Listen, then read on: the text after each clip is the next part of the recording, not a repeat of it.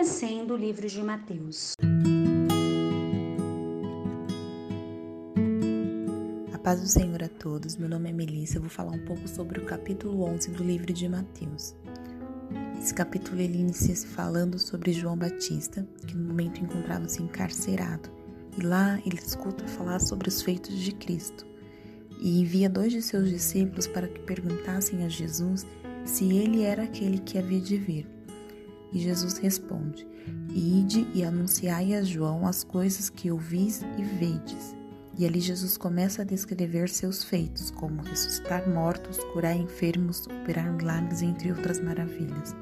Sua resposta mostra que não há espaço para dúvidas, ele é o Messias. No decorrer dos versículos, Jesus cita uma profecia que dizia: Eis que diante da tua face envio o meu anjo, que preparará diante de ti o caminho.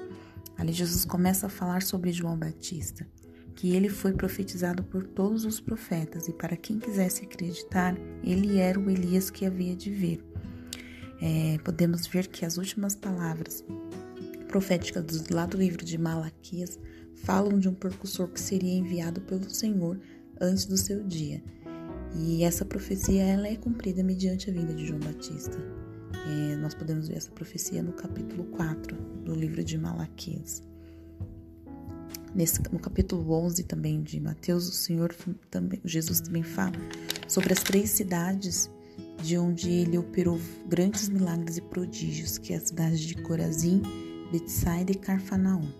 Jesus faz duras críticas e alertas a essas cidades e as comparam às cidades de Tiro, Sidom e Sodoma, que eram cidades onde o pecado abundava e onde eles também adoravam outros deuses. E Jesus diz que se nessas cidades tivessem sido feitos os prodígios que, eram, que foram realizados em Corazim, Betsaida e Carfanaum, com certeza é, eles teriam se arrependido e vestidos, vestidos de saco e, de, e, e cinzas, né? E teriam permanecido até hoje. Então, nesses dois primeiros tópicos, nesses dois primeiros ensinos de Jesus, podemos tirar uma mesma lição, né? que através da palavra de Jesus vemos quanto o povo era indiferente, o quanto a incredulidade reinava e a falta de arrependimento também. Mesmo com todos os sinais, o povo insistiu em não acreditar no Mestre. E mesmo aqueles que recebiam os milagres, não, alguns não se arrependiam de seus pecados. E Jesus diz claramente no versículo 22: Por isso eu vos digo que haverá menos rigor para Tiro e Sidom no dia do juízo do que para vós. Nos dias de hoje não é diferente, né? O Senhor tem mostrado tantos sinais de que Ele está voltando. O mundo está desapercebido. Então, é, esse tempo é tempo de arrependimento, é tempo de declarar que Ele é o nosso Rei e que Ele está voltando. O capítulo 11 ele, ele finaliza com um ensino que ele é maravilhoso e que sempre escutamos em pregações e em louvores, que é o jugo de Deus. Aqui ele nos ensina que seu jugo é suave e o seu fardo é leve. O versículo 28 diz: Vinde a mim, todos os que estáis cansados e oprimidos, e eu vos aliviarei.